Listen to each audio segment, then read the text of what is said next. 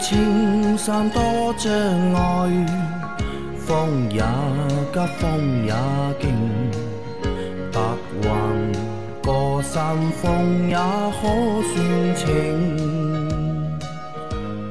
莫说水中多变幻，水也清，水也静。养车修车乐趣多，开车用车没烦恼。大家好，欢迎收听老秦汽修杂谈，我是老秦。大家好，我是老秦的小工杨磊。大家好，我是阿 Q。好，那我们今天的节目接着昨天继续啊。那第一个问题，阿 Q，希望老秦早日康复。这样录节目到三更半夜太辛苦。我们年轻时候经常会通宵加班，过年过了四十明显力不从心。关于大小转弯的问题，很多人以为是上海的地方习惯叫法，实际上这是国内交规书上写的正确叫法。左转弯要通过路口中心大转弯，不可超近道小转弯。其实世界各国的交规，无论是本国靠左还是靠右行驶，都是依据大小转弯来制定的。靠右行驶的国家右转为小转弯，英、澳、日、新等国家左转为小转弯，它们的本质都是一样。所以在官方的叫法中，大小转弯比左右转弯更有科学依据。没有没用地方认真了下，希望各位保重身体，身体是本钱。呃，他说到的是大弯小转，对吧？小弯大转，对吧？嗯用这个方式来解决，但我觉得被你一解决是一解释之后啊，很多人可能听得更更懵了，对吧？不懵啊，大转弯小转弯呀。不是，你看他后面呀，对吧？如果你跑去就是英国的话，对吧？一样的呀。那你左转就变成小转，小转啊右转就变成大转了嘛？是会更懵了嘛？就不懵的呀我觉得还是简单一点，对吧？左转就是左转，对吧？右转就是右转，你和呃，没有，他说实际上这是国内那个交规书上的正确叫法。嗯那么交规书上也是这样写。那么，呃，因为这个交规是我们国内的交规嘛，嗯对吧？那么我们大转就是左转，你不要去考虑其他的一些英联邦的国家，跟这个跟我们没关系。人家坐在右边开车的，我们坐在左边开车的，对吧？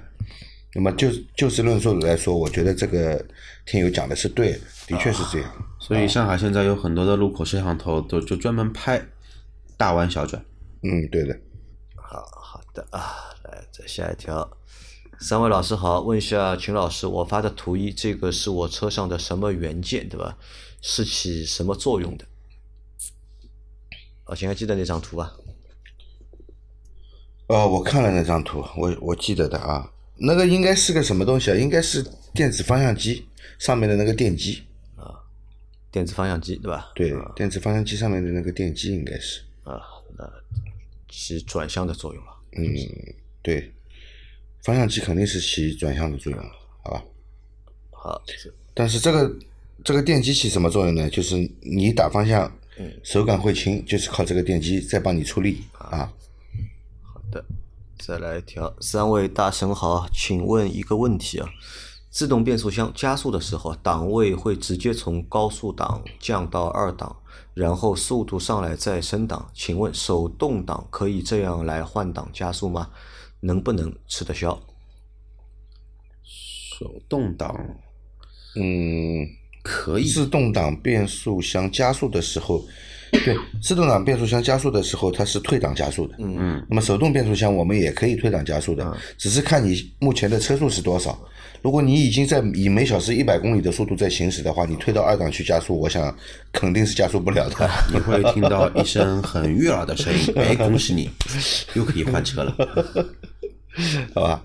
那么还是合理使用档位啊。一般我们减档加速只会减一个档。嗯啊，那么你说自动变速箱加速的时候，有可能你当当时的车速，呃比较低，但是已经在四档里面了。那么你深踩油门的时候，那么电脑会根据你当前的行驶速度，嗯，给你选择一个档位来让你加速，有可能会推荐二档，啊，但不太可能出现你在八十码的时候，对吧？嗯，对的对的你，降档，它帮直接帮你降到两档，这个是不太可这能的。这个不太可能的啊，一般都是倒退一档嘛。对对，而且手动挡的车，如果说你的那个转速过差太大的话，其实你哪怕踩离合再补油，挂档也是很难挂的，很难挂，对，很难挂的。所以说这个还是看什么呢？看看怎么操作吧。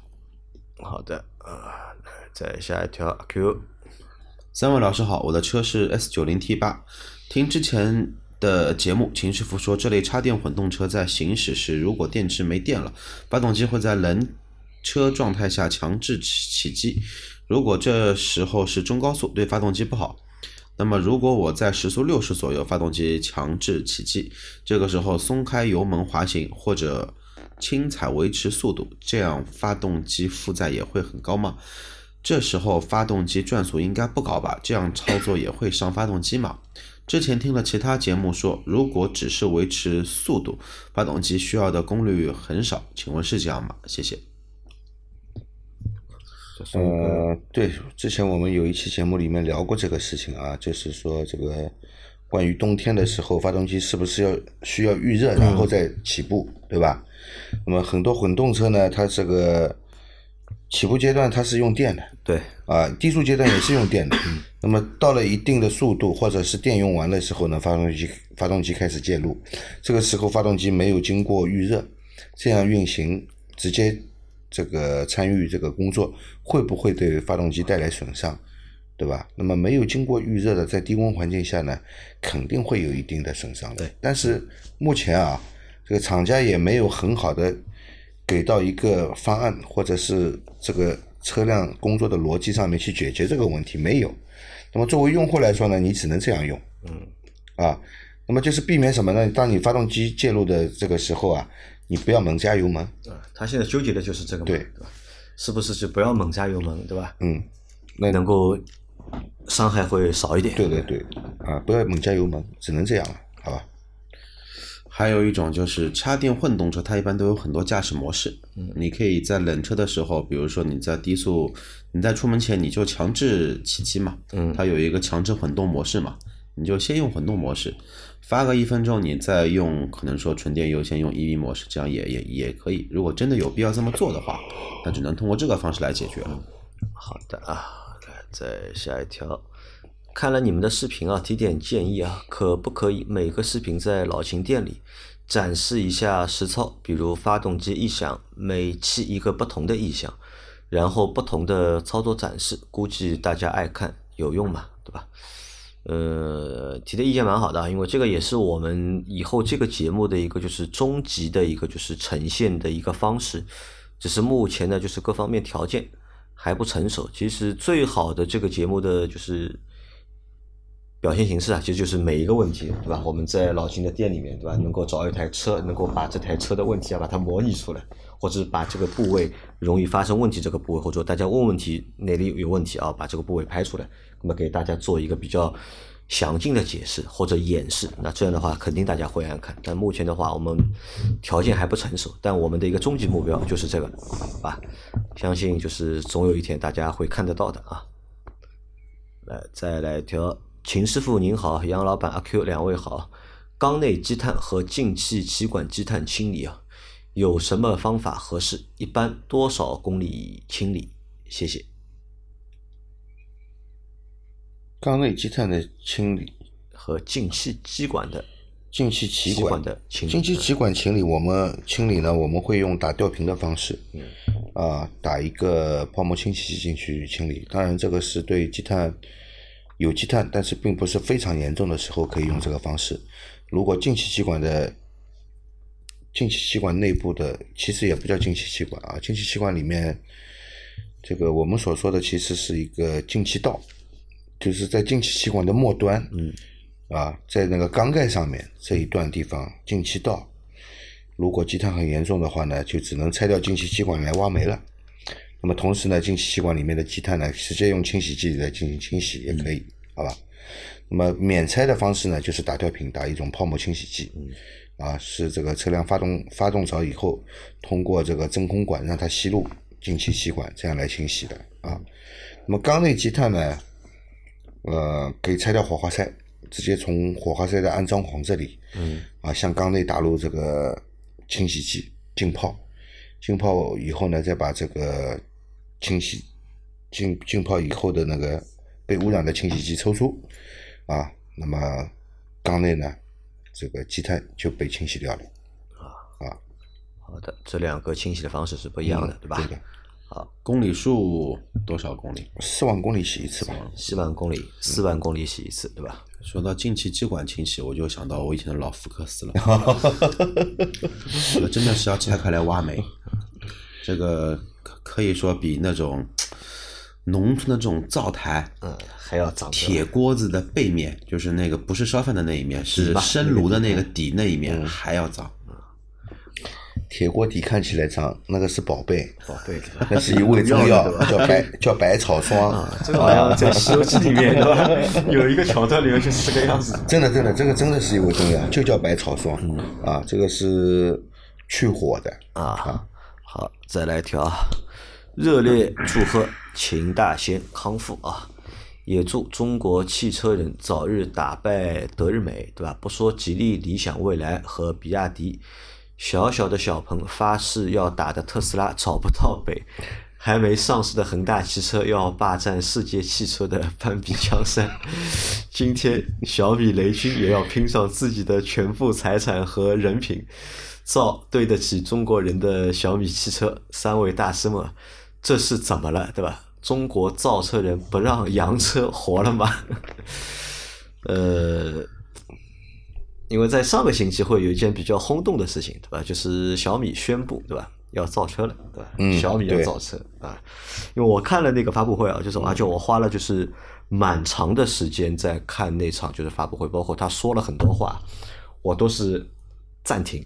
嗯然后仔细读，嗯看完整一段，就是我有两个感受啊，就是而且我这两个感受，说实话，就是我看了很多那篇，就是那场发布会之后，有很多车评人都写了很多文章嘛，关于小米要造车，但是他们写了很多东西都没有写到我我的那个两个感受的点啊。雷军在那场发布会上面说了一句什么话，就是很牛逼的一句话，我觉得这句话真的很牛逼，而且就是很经典，对吧？嗯。雷军说：“我们要造车，我们要造智能的汽车，对吧？智能汽车就像什么？就是一台手机加四个轮子。听到这句话的时候，你们想到什么？李书福当年说的。对的，李书福当年说过嘛，对吧？两个沙造车嘛发加四个轮子啊，就是两个沙发嘛，造四个轮子嘛。现在李书福成功了，嗯，对吧？现在小米提出的是智能汽车，就是一台手机加四个轮子，对吧？那我估计啊，有可能他也会成功，对吧？那这个是我当时看的第一个感受。第二个感受是什么呢？第二个感受是小米，对吧？本来是做手机的，或者说做家电的，对吧？那么硬要去搞这个汽车，对吧？那么很像什么呢？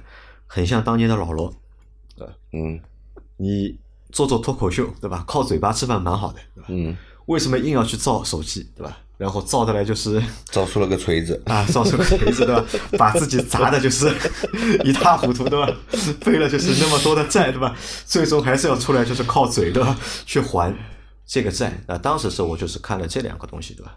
嗯，我觉得就很有感受，对吧？但是你先，你先，光线哥你说到的什么小小的小鹏发誓要打的特斯拉找不到北，对吧？还有恒大汽车要占据全世界，对吧？汽车的半壁江山，那这个都是他妈的就是扯淡，我觉得都是真的恒大汽车有一个很好的开始，啊，有个很好人家至少连一辆车都没有造出来，对吧？已经对吧？这个市值就中国第三了，已经 对吧？说明这个公司在这个资本啊，嗯在资本的领域啊，它它的运作的会能力是玩对吧？是很强的，真的是会玩啊。其实这个资本和金融讲到底啊，我个人是不喜欢这些东西的，我认认为这些都是骗子，都是骗子。金融本身就是骗子，它就是一个骗局。那是必须的。还有你说到的就是雷军对吧？金融跟爱国没有关系，我觉得。我其实想说的是什么呢？光贤哥说的这个都是中国人造造车嘛，那其实归根结底还是要体现出爱国。爱国爱国是每个人必须要有的，但是爱国的同时也要认清现实。还有人情现实啊，还有嘛，就是你看，那再说个东西给你听一下啊。雷军对吧？为什么要拼上自己的全部家当，对吧？和人品，对吧？因为雷军在会上很牛逼的，对吧？他说，就我们小米现在有现金结余？一千一千多零五十亿，对，一千零一千杨多亿。磊我这样说一下你听我说完，对吧？然后呢，就是拼着他的人品，对吧？我的人品放在这里，我赌上我的人品。为什么他要说这个话？你们知道吧？这个就是因为我告诉你啊，就是在前十年的这个中国电动车的大跃进的这个过程当中啊，把供应链玩坏掉了。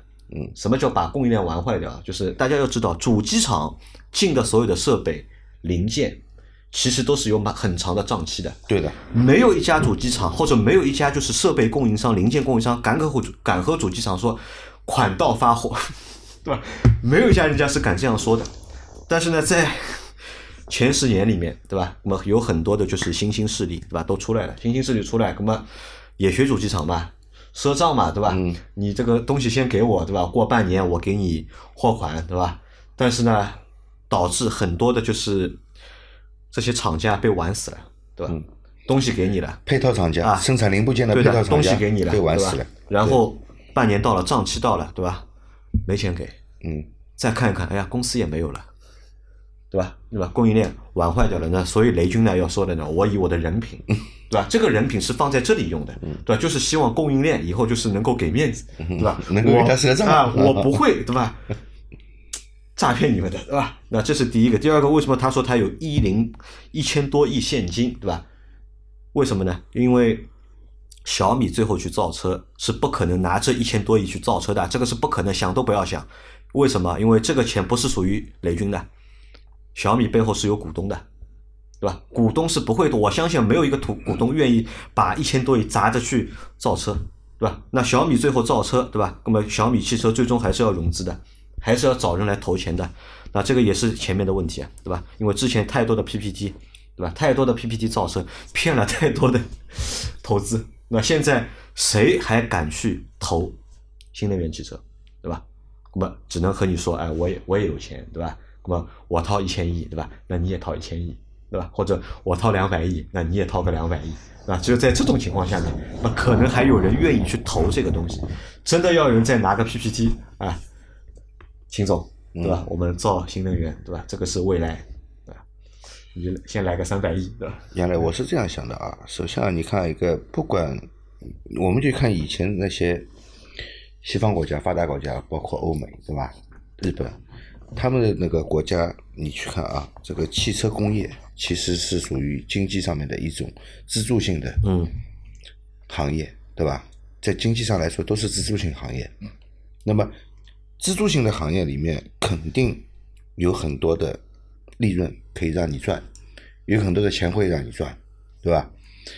那么之前我们很多行业不好好去发展自己的行业，都把钱投到哪里去了呢？房地产，对吧？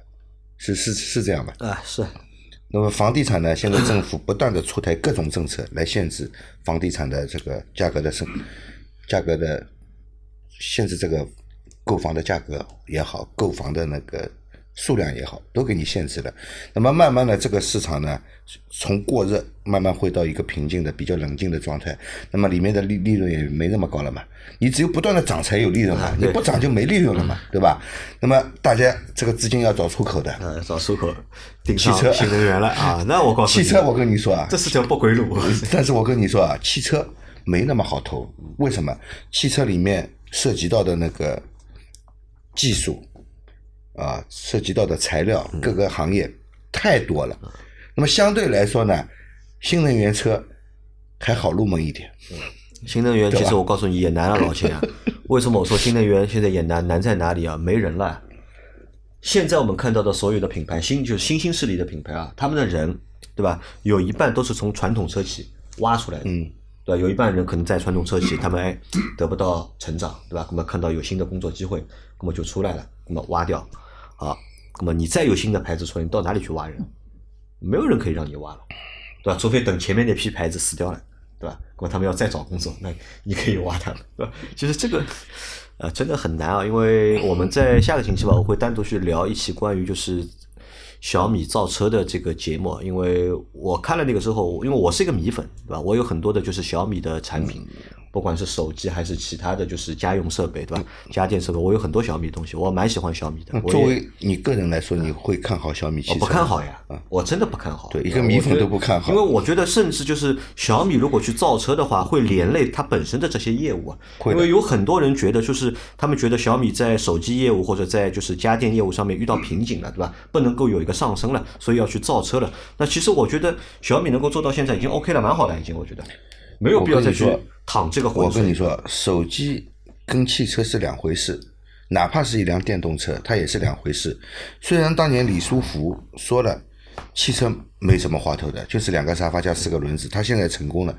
那么请问他是怎么成功的？他是从自从收购了沃尔沃以后，才真正的开始成长起来的，之前是惨不忍睹的，对吧？那么如果小米说一个手机加四个轮子就是汽车的话，那么他以后要收购谁？要收购特斯拉啊吗？特斯拉呀，嗯它能收购的只有特斯拉了。啊，当然是其实啊，就是收购特斯拉不太不太现实啊，收购特斯拉不太现，但是我已经帮他想好了，其实他还是有蛮多的，就是可以收购的，就是对象或者是能够收合作，因为雷军也说了嘛，我不造厂嘛，他也说了呀，就是我他也聪明的，对吧？嗯，因为我不造厂，因为造厂烧钱嘛，他找有生产能力的企业合作，嗯，对吧？我也帮他排了一排，对吧？国内对吧？目前能够符合他要求的，对吧？他第一台车，他的目标是十五万，他要造一台十五万的 SUV，嗯，这是他们的第一台车，对吧？那么我觉得十五万呢定的其实还是高了点，对吧？我觉得应该定个五万块钱那就等于是，其实他不是造车，他出一个制造方案啊，对的，啊，找一个有生产能力的厂家帮他造出来，对对对对啊，找一个代工厂，对吧？对啊。这个也是他比较聪明的一个地嗯方。那关于这个，到下个星期吧，就是啊，不是啊，就是这个星期，我们会有我会做一期老司机三人行的节目，专门来聊聊这个事情啊。那然后光贤哥和你说的是中国人造车不让洋人活了嘛，就是很难啊，就是至少在全球的话，在全球这个还是比较难的。如果在国内的话，那可以就是目前自主品牌能够占掉一半，这个是 OK 的。但是你要占掉百分之七十七十五的话，那那个是不太可能的啊。好吧，特别是你说的这些电动车，反而就是那些燃油车，对吧？你说长安也好啊，对吧？长安现在做的非常好，对吧？长安就是一个很典型的例子啊。长安没有什么电动车，对吧？长安现在在电动车产品上面好像也不发力，就造了两个就是很小的微型的电动车，然后骗点那个指标，对吧？搞点积分就结束了。他也不想去造一个什么大的轿车或者大的 SUV 的电动车，他也不要。我觉得他思路还是相对来说比较清楚的。他就埋头苦干他的那些就是自家的 CS 系列、Uni 系列也蛮好，对吧？其实现在目前销量也很好，对吧？但电车的话会比较难一点啊。啊，再来下一条，下一条是祝老秦身体健康。我有一台一三年江淮瑞风商务车，目前才跑了两万多公里啊。前段时间出现拐弯的时候，有时候会熄火或坐车，对吧？清洗了节气门后，又换了一个怠速马达，也不见好转。后来去了 4S 店，也没查出原因。但是维修人员把发动机上的一个好像是传感器的插头拔掉了，就再也没有出现过这种情况。不知道是怎么回事，会不会有别的影响？还有这车发动机怠速抖动是机脚垫老化了呢，还是平衡很平衡轴的问题？两个问题它有，对吧？第一个是它会熄火，对吧？转弯的时候，目前才跑了两万多公里，对吧？那么会熄火，转弯的时候会熄火。一三年的车，车是老车了，转弯的时候会熄火是这样的啊，你那个是液压助力方向机，机机械式的啊，机械式的液压助力方向器呢，当你就是大角度打方向的时候，这个助力棒承受的力很大，其实对发动机的一个动力消耗也是很多的，发动机的转速会被拉的下降，有可能是什么呢？你油管上面有个传感器的，应该。就助力泵油管上面有一个传感器，就是你在大大角度打方向，油压升高的时候呢，它会让节气门这里啊多进一点空气啊，呃，多进一点空气呢，以保证一个发动机的转速。如果这个传感器坏了，你这个功能就丧失了。嗯你大角度打方向的时候，有可能会把发动机憋得熄火的啊，啊，有可能的。那么你说 4S 店给你拔掉了一个传感器，就再也没出过这种现象。那么我在想，是不是这个传感器有问题？嗯，他把插头拔拔掉了以后，反而倒不容易熄火。那么把这个传感器换掉就好了。换掉这个传感器，对，这个传感器是可以单独更换的嗯啊。那然后它还有一个问题啊，就是怠速抖动，怠速抖动是机脚垫的问题还是平衡轴的问题？那怠速抖动，呃，这个发动机是是有平衡轴的，对的。但是如果你没有更换过正时皮带的情况下呢，这个平衡轴不首先不存在就是正时没对准的问题、啊。那么平衡轴本身它不会出问题，平衡轴本身它一般是不会出问题的。那么怠速抖动啊，怠速抖动，你说清洗了节气门，换了一个怠速马达也不不见好，是吧？呃，怠速抖，我看一下啊，换了怠速马达，清洗了节气门，拐弯的时候熄火，这个我们就刚刚已经说过了，已经跟那个传感器的关系，你换一个传感器试试。怠速抖动，发动机怠速抖动，怠速抖动，你检查一下机脚吧，机脚检查一下。还有就是你可以试一下加加油门啊，就是空档的时候急加油门，看看发动机是不是摆动的很厉害。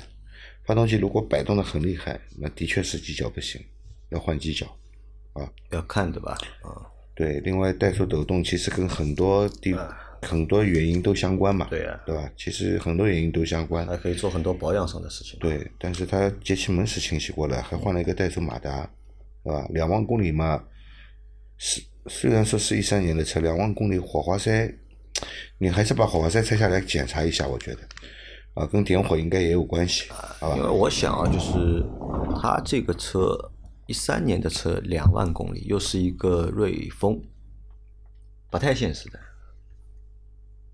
为什么不太现实？它就是不开的嘛，你怎么办呢？人家当商务车用嘛。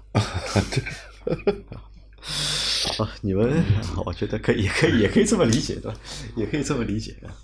其实这个车我觉得缺保养，还是应该是缺保养，应该是缺保养。没有保养好。昨天还接到个老客，哦，前天接到个老客户的电话，零九年的 CUS 三五零，嗯，就是我们上海话叫苍饼，就是鲳鱼的那一种，就最第一代的那个 CUS，嗯，你猜还跑多少公里？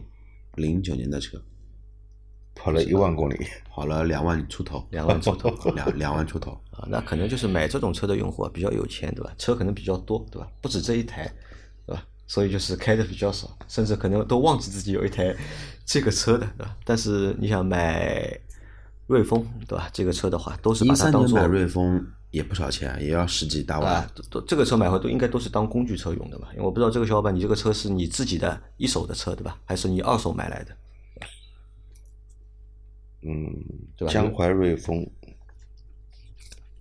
按道理是好好保养是一手的，呃好好保养，我觉得好好保养是一手的。啊。我认为就是缺保养，你这个车，好吧？没有好好保养，好吧？过吧，我们就嗯，过。啊，回来一个，那天有一位听友说，建议你们上视频节目。你们说抖音流量不好，抖音适合短视频的视频播出，抖音都是年轻人，觉得没意思就划拉走了，没有流量，跟视频内容本身没有关系。我建议你们今日发今日头条，头条的流量特别大，适合长视频的播出，有播放量就有收入，直播也很乐观。你们需要了解每个平台适合怎么节目，快手也可以，别的视频平台本人不推荐。哦，这个小伙伴在帮我出主意的吧？怎么解决就是视频的问题啊？其实我觉得你说的对啊，就是你看不同的平台有不同的就是适合的内容形式，对吧？但其实我们在那个今日头条我们也有啊，但其实最终的问题不是，并不是在平台上面，也不是在用户上面，对吧？最终的问题是在还出在我们自己身上，对吧？因为我们的视频做的不太好吧，对吧？因为不太好，对吧？所以就是没人看，对吧？这个我觉得也是正常的，对吧？不能怪平台，对吧？我不能说，哎，节目没人看，这个平台不好，对吧？不是平台的问题，那这个还是我们自己的问题啊。这个我们也在动脑筋，看慢慢解决吧这个问题。来，哥再来一条。秦老板还是要注意身体啊！说到玻璃水，我每次开车都习惯性的清洗玻璃，否则开车不习惯啊。对于雨刮器，我还是比较推荐网友自己来更换雨刮橡胶条，五块钱一对的成本和八十块一对的博士雨刮效果基本差不多，真的不是很难。但是千万不要去贪便宜买那些二十到三十块的雨刮，到时候雨刮臂生锈，不得藏事，切记。得不偿失，对吧？就怕雨刮臂生锈啊。雨刮臂，你换雨刮片、雨刮臂，应该不会生锈那他的意思是，如果买那种二三十块的雨刮，啊。就那种呃比较差嘛，对吧？那个骨架会生啊锈，不是雨刮臂架会生锈。我想你再换雨刮片，这个雨刮臂该锈也一样锈，该不锈也就一样不呃，锈。说到这里啊，正好就是和大家说一下这个事情，啊就是因为我们之前说过嘛，就是你到底多久换一副雨刮，对吧？嗯这个是你的自由，因为每个人的就是情况不一样，对吧？包括就是看得清楚看不清楚，每个人好像也不一样。老秦上次说的嘛，坐的一台车，老秦觉得看不清楚了已经，但是开车的人觉得蛮清楚啊，对吧？对吧？这个我们之前已经说过了，就无所谓的，对吧？但是有一个事情，我觉得大家可以就是记一下的，因为好像这件事并不是每个人都会去做的，就是对这个雨刮的这个保养啊，嗯，就你洗车的时候啊，我觉得你可以就是花个五分钟时间，把那个橡胶条啊清洁一下，对吧？拿个布擦一下，对吧？这个我觉得还是比较重要的，因为我平时是没有这个习惯的，我平时是没有这个习惯的，对吧？只是时间到了，那就换一个雨刮就可以，觉得擦不干净了，对吧？下雨天擦不干净就换嘛。我昨天吧，就因为我前我因为不是去外地嘛，去扫墓嘛，那星期五晚上正好下大雨，我到了就是当地啊，雨很大，对吧？雨很大，然后刮的很难受，嗯，看不清楚，没法看，对吧？擦一下就刮干净了。那怎么办呢？只能把车靠边停，对吧？把那个雨刮翻起来，拿那个湿巾啊，嗯来来回回擦。哦哟，这个脏啊！我告诉你，这个白的湿巾，对吧？擦好之后，擦一下就是黑的哎 黑的，擦黑一下就是的一塌糊涂，黑的对吧？然后，那么擦完之后，那么再正常开啊。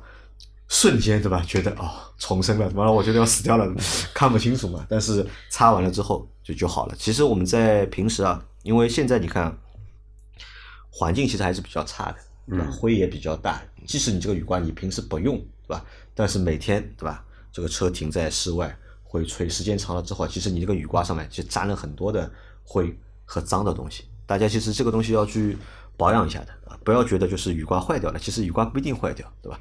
可能是上面比较脏，对吧？你之前我们节目里面讲过的，擦一下会好。擦一下啊。对，呃来，再来一条啊！三位老师好啊，关注节目很久了，经常有一些问题回答让我受益匪浅。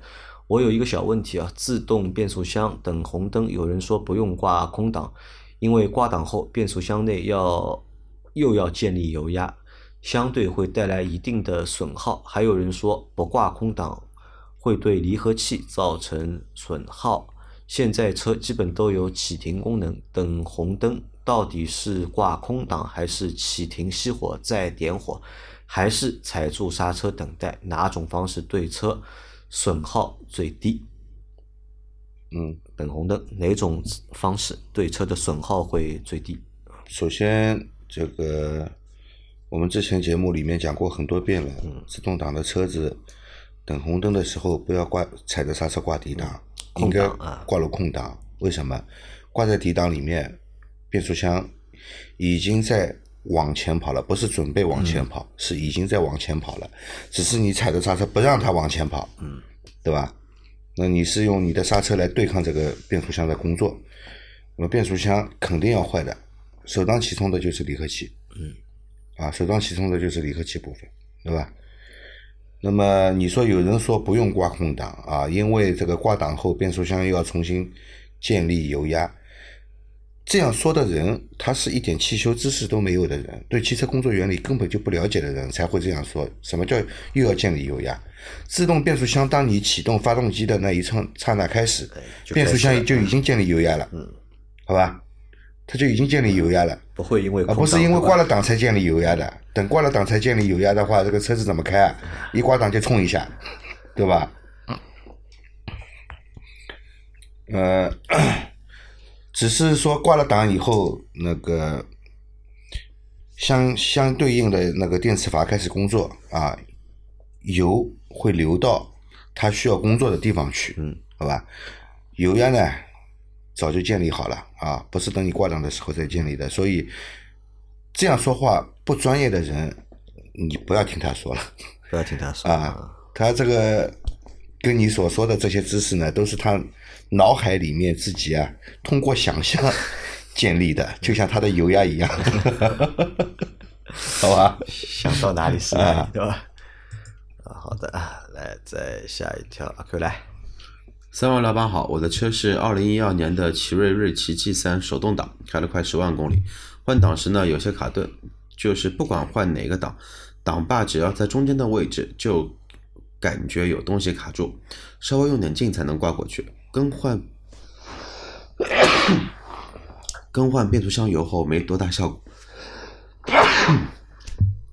大概是哪里的原因？谢谢解答。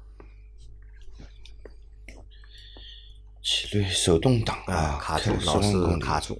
换挡是有点卡顿，不管换哪个档啊，档把只要到中间位置再挂，就感觉有东西卡住。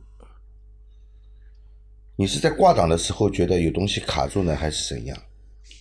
啊，还是把排档摘档摘出来放到空档位置，觉得有地方卡住？他说是只要空档的位置就有东西会卡住。只要空档的位置就有东西会卡住。首先你要看一下这个排档杆下面的那个机构，啊，机构是不是有磨损？是不是有磨损会造成这个位置的偏移，然后操作变重？嗯啊，就换挡机构出问题，对对吧？另外呢，就是排档拉线也要看一下，嗯，好吧，排档拉线也要看一下。如果只是回到中间的时候能回来，不管你挂哪个档都会觉得很涩很重的话呢，那么相对应的就是拉线有可能的，还有一个什么呢？还有你的离合器出问题了，分不能够嗯完全的分离清楚，所以造成你挂任何一个档都是比较卡，好，都是比较重。啊好的啊，来最后一个问题，三位老师好，听了秦师傅对我问题的回答，非常感谢。可能是我没有说清楚，我买的一八款普拉多新车 N 档换 D 档就有闯动，问了问别的车主，很多也都有这个问题。这个问题只是两驱时有，对吧？换成四驱就没有这个现象了。新车应该不存在变速箱油老化吧？还有别的原因吗？希望节目越办越好。嗯、D 档换 N 档换 D 档会有闯动，嗯，在两驱的时候会有，对吧？换成四驱就没有这个现象。这应该是这辆车的天生的缺陷，天生就有这个问题。那天这个就是生就有这个天生的，对吧？，对，啊那不要纠结了。没什么好解决，每辆车都是这样。你要解决什么呢？如果你能解决的话，厂家要请你去做工程师了。啊，好的，那我们今天的节目也就先到这里啊。大家有任何关于养车、用车、修车的问题，可以留言在我们节目最新一期的下方，我们会在下周的节目里面一一给大家解答。我们明天再见，拜拜。拜拜拜。